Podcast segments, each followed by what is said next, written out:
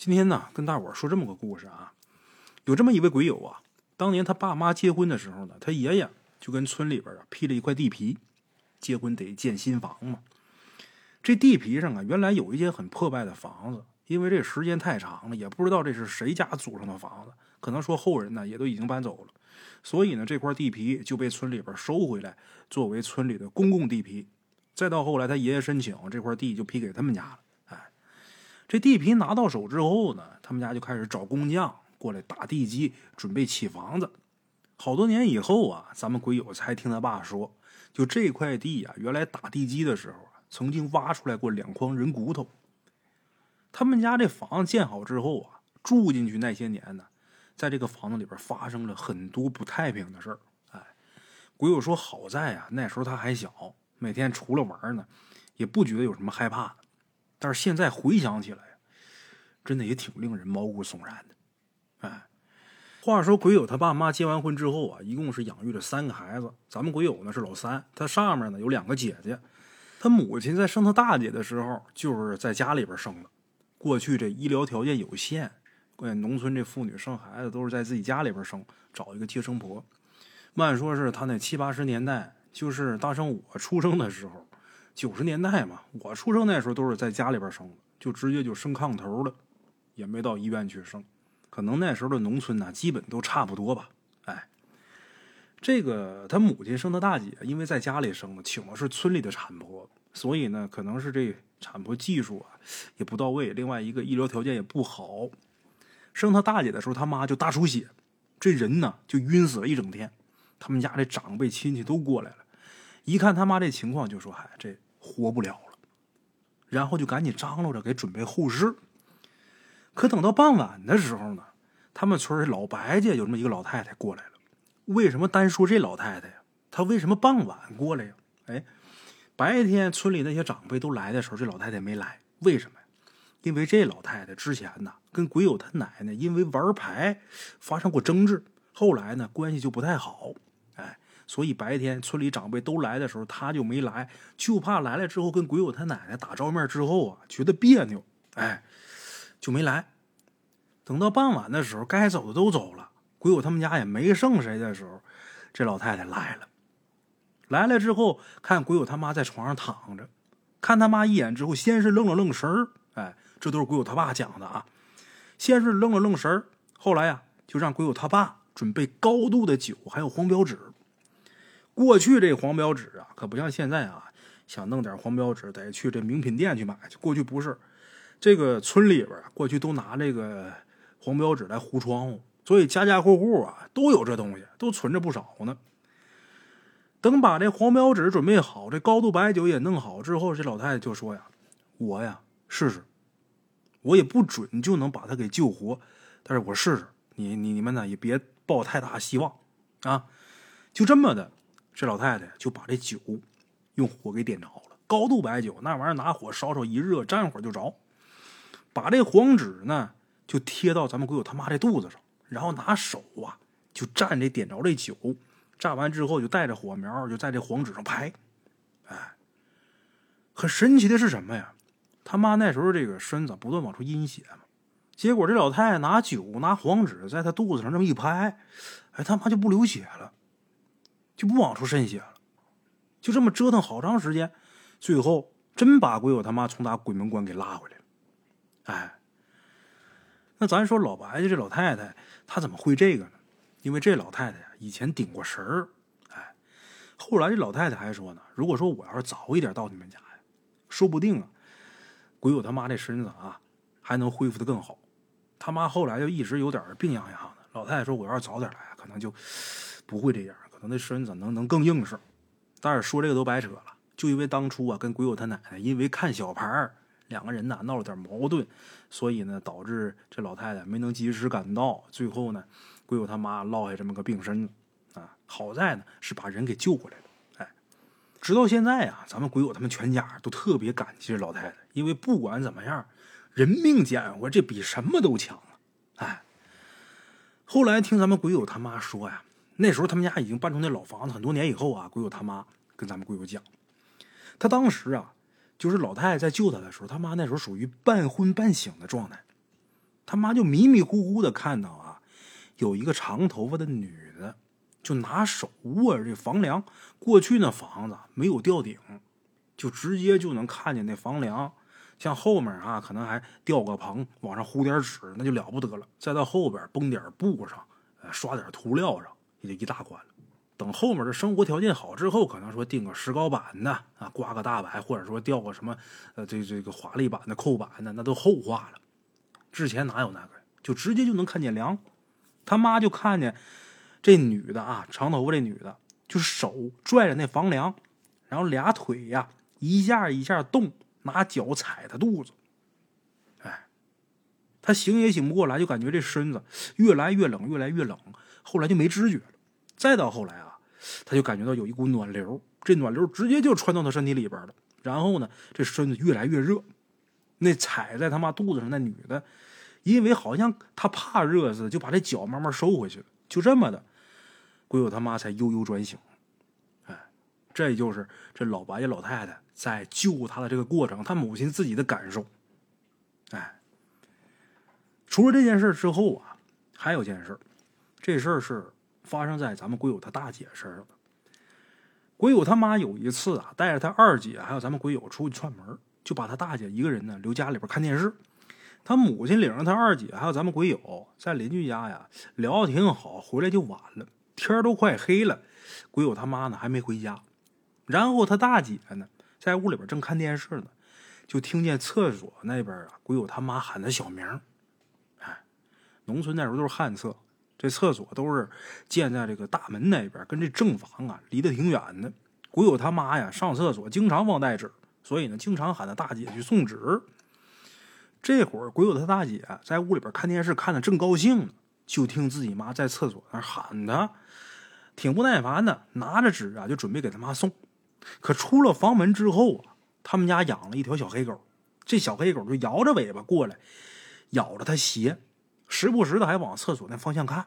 哎，这时候就听厕所那边鬼友他妈还在叫他，他大姐这时候啊就挣脱小狗，准备去厕所去送纸。等走了一半路程，他们家院子特别大啊，等走一半道了，这小黑狗啊突然间在那狂叫，叫的厉害。他大姐被狗这么一叫，猛然就想起来。我妈不是领着我妹妹他们出去串门去了吗？她要是回来的话，我妹妹他们呢？那他要是没回来的话，那厕所有谁呢？哎呦，小姑娘一想起这个，一下就吓哭了，大哭了就跑回正房，把门给锁上了，然后跳到炕上之后，拿被子把头一蒙，就不敢出来了。但是啊，厕所里面那声音可一直在喊他，那声音就跟鬼友他妈那声音一模一样。外边那小黑狗一直在叫。过了好长时间，鬼友他妈领着鬼友他们才回来。回来之后一对，他妈他们是刚回来，哎，也就是说，刚才他母亲带着鬼友他们出去玩的那段时间，厕所里边喊咱们鬼友的那个人，肯定不是咱们鬼友他妈。这事儿啊，最后给咱们鬼友他大姐造成了很大的心理阴影。打那以后，他再也没敢去过那厕所，白天都不敢去。哎从那以后，胆儿变得特别小。直到多年以后，他们家搬离那老房子，他大姐才慢慢的从打那阴影里边走出来。哎，要说起他们家这小黑狗啊，他们家这小黑狗啊，挺有灵性的。咱们鬼友还记得，刚把这小黑狗抱回来的时候啊，这小黑狗就整宿整宿的叫。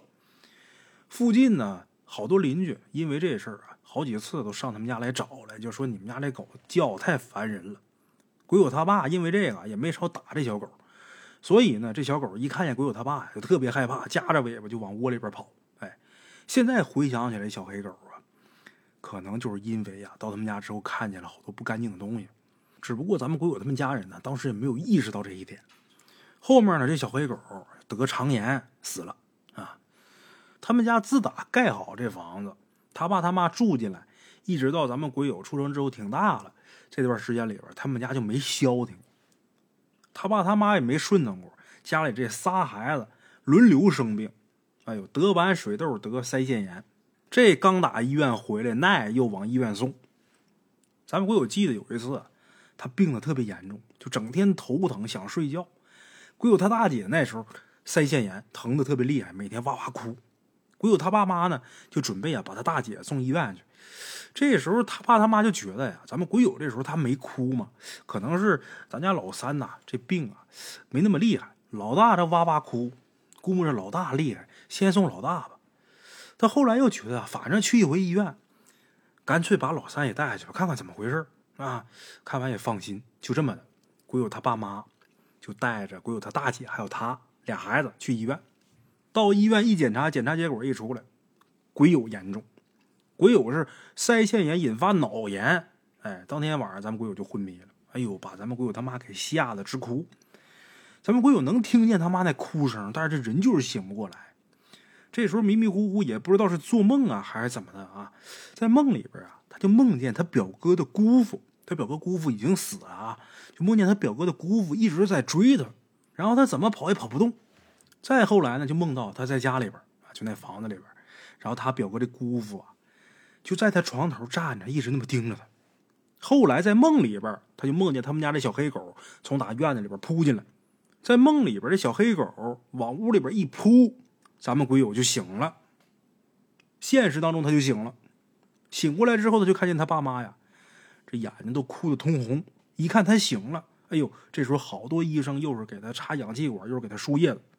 后来呀，咱们鬼友听他妈说。他那天一直在发高烧，一直说胡话，手脚乱动。大夫都说，如果这孩子要是再不醒过来，这烧再不退，很可能啊就要了命。结果呢，咱们鬼友在梦里边就梦见那小黑狗，这小黑狗往屋里边一扑，他就醒过来了。等于说，在梦里边这小黑狗把他给救了，哎，把他从哪这噩梦里边给拉出来，也算是救他一条命啊。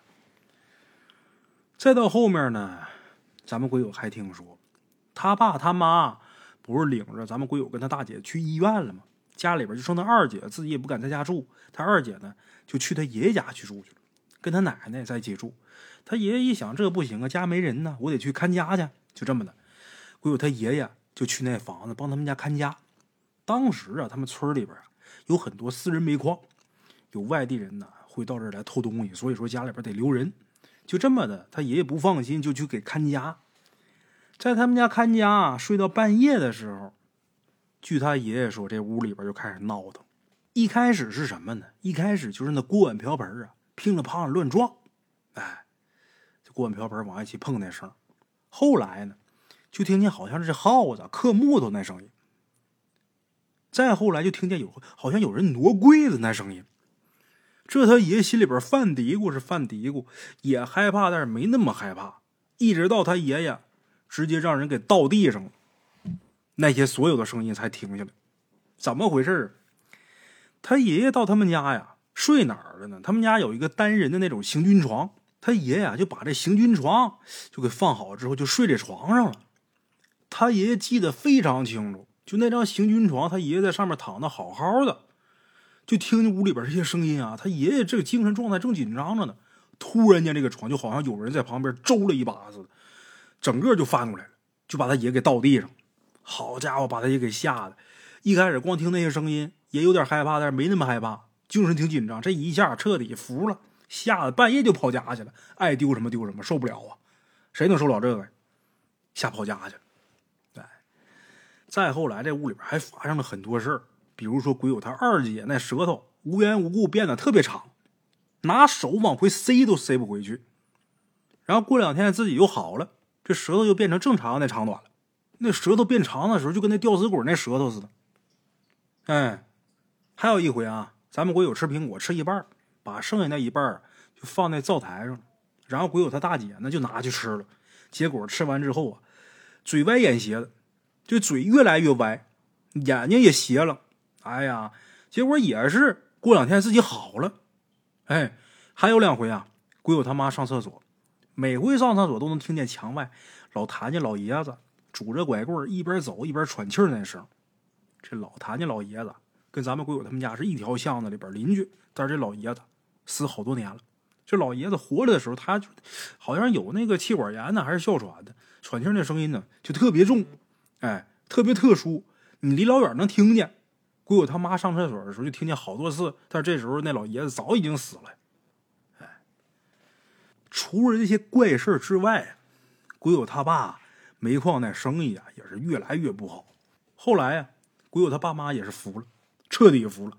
逢年过节的就在院里边上香烧纸，希望通过这个祭拜祭拜他们。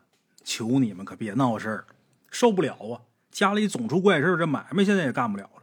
得了，我服软了，我求求你们饶了我吧。他爸这个想法倒是挺好，但是事与愿违。这些孩子该病的还是病，他爸妈两个人也是总吵架，每回吵架都把家里边给砸的稀巴烂。再后来呀，鬼友他爸也是来脾气了，又是到节了，哎，给他们上供啊，这个香蜡纸钱都弄好了。结果越想越来气，这一来气就把这些个香蜡纸烛子全给砸了。砸完也没消气儿，真火，开骂：“他妈的，就能欺负我老婆孩子，有能耐冲我来！你他妈真有能耐，你让我掉沟里边摔死！逼呀，真来气了啊！你不把我弄死，我他妈天天骂你们！就这么的，鬼友他爸愿望成真了。你别看求别的不行啊，求这个可准了，真掉沟里了。”怎么回事那天晚上啊，他爸骑摩托车办完事准备回家，然后就经过一个火葬场。他爸呀，从那地方路过以后啊，就听见有个小孩这小孩就带着哭腔，一直喊爸爸啊，爸爸爸爸那么喊。鬼友他爸当时还心想，这孩子挺可怜的，这么小的岁数，你说没爸爸了。但是后来越听越不对劲儿，为什么？因为他爸骑这摩托车呀，已经开出去好远了，那孩子那哭腔。他爸还一直听得特别清楚，就好像趴在他爸的耳朵上哭似的。哎呦，把他爸给弄得心烦意乱，也是害怕。这摩托车是越骑越快，结果前面有个土坑，没注意，咣叽人就干里边。摩托车干这个坑里边之后啊，他爸往前飞出去挺远，然后就掉到一条大伙取土挖那么一个沟里了。好家伙，愿望成真！哎呦，把他爸直接就给摔懵了，摔昏过去了。那鬼友他爸晚上没回家，鬼友他爷爷就赶紧叫上人去找了一宿，找一宿也没找着。鬼友他妈呢，因为家里边有仨孩子，所以在家里边待了一宿。这灯亮了一宿，他妈坐炕上哭了一宿。鬼友当时太小了，也不知道怎么回事，半夜醒了好几次，看他妈一直没睡，一直哭。但是鬼友当时小，特别困啊，就没太在意。后来第二天呢，鬼友他爸是被过路的人发现，在沟里边了。哎，因为这。沟边上有他爸那摩托，当时也是赶巧，也是他爸命不该绝。鬼友他五姨，鬼友他们家啊，他妈排老四，后边呢还有五姨。他这五姨呢是个医生，早上起来要去这个卫生所去上班，走到半路的时候就看见了有人呢在这沟边上围观，说是有人掉沟里了。鬼友他五姨呢就过去看热闹，想看看这谁呀。等到这土沟边上，就看见鬼友他爸这摩托了。他自己姐夫这摩托他认识啊，然后眼泪一下就下来了。结果往沟里边一看，还真是自己姐夫，赶紧让人帮忙把人给抬上来了。因为他本身他就是医生，他就能抢救。哎，就这样把他的姐夫给救过来了。之后他爸也是在家里边躺了好长时间，这人呢才缓过来。哎，最后没办法了，这闹太凶了。你说骂也不行，给上供也不成，怎么弄呢？鬼友他爸心想：得了，咱弄不了，请人吧。从打张家口请了一神婆。这神婆据咱们鬼友描述啊，当时看这女的长得挺年轻的。鬼友现在还记着，就是这神婆刚进院子里的时候就说：“哎呦，这院可热闹了。”之后呢，在咱们鬼友他们家炕头上打坐，然后呢，在家里边又转悠了好长时间，屋里边一顿转悠，院子里边一顿转悠，最后又找咱们鬼友他爷爷打听这地方情况。然后拿着好多东西，在他们家院子里边埋了不少东西。之后，这个神婆啊给出的结论就是说，你们家在打地基的时候，那骨头没取干净啊。然后在院里呢，还给做了做法事啊。不过咱们鬼友觉得呀，也没有什么大用啊。后来呢，鬼友他爸在别的地方买了房子，他们这一家终于是搬走了。惹不起还躲不起吗？哎，好在呀。离开这地方之后，他们家一切都恢复了正常，也没再出现什么那些恐怖的事儿啊、奇怪的事情。咱们鬼友前一段时间呢，还从他家里边翻出那张他小的时候在那老房子院里拍那张照片，还有那房子的照片。他翻出一张照片之后啊，他大姐、他二姐、他妈都催着他：“你赶紧把它撕了吧！”我的妈，即便是在照片里边看见那房子，浑身都直冒寒气，浑身鸡皮疙瘩起一层。好家伙，可想而知，这一家人对于这个房子是得有多么的恐惧。还有咱们前面提到的，鬼友因为这个腮腺炎引发脑炎，然后他在昏迷的时候，在梦里边不是梦到他表哥的姑父在追他吗？他这姑父已经死了，他表哥这姑父是怎么死的啊？跟大伙说说。他这表哥的姑父啊，也是咱们鬼友他们村的人。他是干嘛的呢？当时因为村里边比较偏僻，不通公交车，哎，就有私人承包那种，呃，大城市里边用旧的那个破中巴车，在每个村子上拉人去城里面，哎，包这个小客。鬼友他表哥这姑父就是包小客的，自己开拉人烧脚，挣这个车脚钱。有这么一天呢。开车走到半路的时候，有一个超速的拉煤的车就把他这中巴就给撞了。然后鬼友他表哥这个姑父啊，这人挺机灵的，就在混乱当中啊，就把车门给踹开之后就要跳车。结果呢也是命不好，这人还没蹦出去呢，这车呀就已经翻了，正好就把他给压住，把这人给压死了，横死。哎，这灵堂呢就设在他们村一进村这河滩上。咱们鬼友现在都记得啊，在那地方搭着灵棚，然后四周呢摆满了花圈，就一个黑棺材在正当中摆着。这些小孩呢就在周围玩玩什么玩土，那时候也没什么可玩的。咱们鬼友记得正玩的时候起风了，就把这个灵堂周围这些花圈什么给吹的哪都是。那时候大人们呢正忙着摆席呢，好家伙，准备吃席啊，忙着摆灵席，特别忙。然后鬼友他表哥就带着咱们鬼友他们去灵堂里边给收拾这些东西。小孩呢玩心重，鬼友他表哥呢就找个小板凳，干嘛呢？就扒到那棺材上。他们那边有个什么习俗呢？就不到起灵的时候，这棺材呀不盖盖儿为什么这么干呢？让前来吊唁的人这些个亲朋好友们能瞻仰一下仪容。哎，所以说这会儿这棺材盖是没盖的。他那表哥就弄个小板凳过来，站那凳子上，扒这棺材上就往里瞅，就瞅这个死岛。咱们鬼友他们这帮小孩也好奇，也一人搬个凳子过来，也站那看。他现在还记得，他表哥那姑父啊，穿一身黑衣服，然后那脸用一块红布盖着。为什么用红布盖着？因为他是横死的。哎，当时咱们鬼友他表哥呀，就好奇，就把那红布啊给掀开了。咱们鬼友描述。这事儿都过去二十多年了，他现在只能回忆起他表哥这姑父那面容大致的轮廓，但是具体相貌已经模糊不清楚了。可当时确实是把他给吓得哇哇直哭。为什么？面对一个死于车祸的人，没有一个强大的心理素质，没有个准备，是很容易被吓着的。何况当时咱们国友就是一小孩把国友给吓得哇哇哭。后来也记不得是怎么回的家。从那那以后，咱们鬼友一到晚上，身边睡觉的时候必须得有人才能睡着，而且必须得蒙着被睡，要不然的话就隐隐约约能感觉到，哎，这死倒这横死的鬼友他表哥这姑父站在他头上，朝他这边吹凉气。那段时间，咱们鬼友几乎是每天做噩梦，梦里面的场景就是这死倒烂着一张脸，到处追他。啊，后来发生一件事咱们鬼友才确信，他这是跟着他回家了。这横死鬼跟着他回家了，那发生了什么事让咱们鬼友确定啊？这横死鬼跟他回家了呢？因为那时候啊，咱们鬼友他爸妈在那房子里边住的时候经常吵架嘛。有天晚上，鬼友他爸呀把他妈给骂哭之后，摔门就走了。然后他妈坐炕上就开始哭。鬼友他妈这人比较内向，心理素质也不好，气性特别大。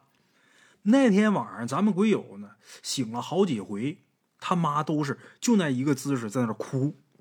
一直到早上了，鬼友他们这姐弟三个人到早上该起床上学的时候，鬼友他妈也没叫他们起来，然后他们自己爬起来。这时候，咱们鬼友就看见他妈坐了个小板凳在炕底下，背对着他们，地上好多酒瓶子。然后鬼友他二姐就问说：“妈，你干啥呢？”鬼友他妈这时候猛地回头，死死的盯着他们。鬼友记得那眼神特别特别的冷。感觉特别瘆人，嘴里边还骂骂咧咧的，连声音都变了。咱们鬼友长这么大，头一次见他妈这样，哎呦，把他们仨吓得赶紧跑出去喊人。后来邻居们、他们家亲戚都来了，都不知道他妈这到底是怎么了。后来鬼友他奶奶一看，说：“这不会是壮哥了吧？”鬼友他妈这时候这劲儿变得非常大，力气非常大，好几个人才把他妈给抬炕上去。之后他妈就要喝酒，他奶买了好多纸钱给烧也不管用，这会儿呢非要喝酒，不给酒就拿脑袋往墙上撞，揪自己头发。咱们鬼友这时候跟他二姐俩人在地上啊玩玩具呢，他俩看他妈这样，还以为啊是跟他爸闹腾呢，还想着我妈怎么变这么厉害呢，还伸手薅我奶奶。咱们鬼友一看这个，心里边还挺高兴，为什么呀？要么怎么说小孩呢？因为平时鬼友他奶奶呀，看他妈脾气好，总欺负他妈。咱们鬼友一看这还挺高兴啊，我妈今儿真厉害啊，敢欺负我奶奶了。他们村里边有几个看风水的、看阴阳宅的，鬼友他爸就把他们请过来。这几位来之后，一看他妈这样，管不了这事儿，撞客跟我们这不对口啊。后来呀，鬼友他五姨夫就发现鬼友他妈呀，塌着肩膀。这肩膀有一个肩膀往下耷拉着，这横死鬼儿不是鬼友他表哥的姑父吗？鬼友这表哥就是他五姨家的，他五姨就是把他爸从打沟里边给弄上来救过来那个。哎，他五姨跟他五姨夫的孩子，鬼友这表哥，那不说鬼友这表哥的姑父，那不正是鬼友他这五姨夫的妹夫吗？鬼友这五姨夫就发现鬼友他妈耷拉着肩膀喝酒的时候，身上还一抖一抖的，越看越眼熟。最后就跟大伙小声议论：“哎呀，这这是不是让我妹夫给上身了？”他这一说，大家伙也发现了，越看越像，这就是，赶紧的找吧，就把这横死鬼他老爹，哎，就给找来了。找来之后啊，好说歹说也不行。后来鬼友他五姨夫打电话，让他妹妹过来。他妹妹那不那这这死鬼以前的媳妇儿吗？看了能不能给劝走。把他妹妹给叫来了，他妹妹那会儿已经改嫁了，就是他五姨夫这妹妹已经改嫁了。那哥打电话能不去吗？到那来之后啊，一看这情形，就是他以前那男的，一看是他，好嘛，他五姨夫这妹妹啊也横，掐着腰，张嘴就开始骂。鬼友他妈这时候啊，一看他来了，就听他骂啊，就把脑袋给捂上了，嘴里边就喊呀：“别骂了，别骂了，走了。”最后，鬼友他妈身子一瘫，这人一抽，大伙过去赶紧掰嘴，就怕咬舌头，然后又是掐人中，又是给捶的，给给麻着的，好半天，鬼友他妈算是醒过来了。醒过来之后，这身子也也是不行。后来救护车来把他妈给拉走了，在医院住了将近一个月，这身子才慢慢恢复。但是身体啊，大不如从前。所以说，这些东西在你气头上的时候，它特别容易上来。像这种事大圣我都亲眼得见。人在生气的时候，七窍生烟的时候，这些东西特别容易占窍。哎，鬼友他妈以前啊，在家当姑娘的时候，自己还能去铲地去薅草。秋收的时候，自己能背好大一捆麦子回家。那时候也没什么这些农用车之类的，都是把收好粮自己扛回家。那时候扛一大包粮食都能扛回去。到后来，现在连桶水都提溜不动，这身体就这么完的。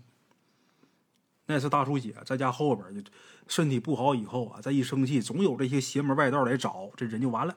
哎，鬼友他表哥这姑父生前呢就怕媳妇儿，整天挨骂，附到咱们鬼友他妈身上之后，也是让他媳妇儿给骂走的。感情呢，这神鬼也怕恶人，当然也得分是谁。你看别人不管用，他这媳妇儿一来，立马撒丫子就跑。那他怕他媳妇就好像别人怕鬼似的。首先来讲，主要是气势。这些事儿呢，在偏远地区啊屡见不鲜。到现在为止呢，咱们鬼友啊一直都不敢一个人过夜。他现在这么大也不敢一个人过夜，在家里的时候必须得有个人，而且蒙头睡觉这习惯到现在都改不了。哎，好了，我是孙大圣。在节目最后，再一次感谢大家伙对《大圣鬼话》的支持。好了，这期节目就到这儿，咱们下期见。